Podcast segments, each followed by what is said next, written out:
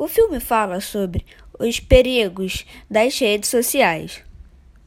Explica o objetivo de manter os usuários do aplicativo mais tempo conectados para que estejam mais expostos à publicidade.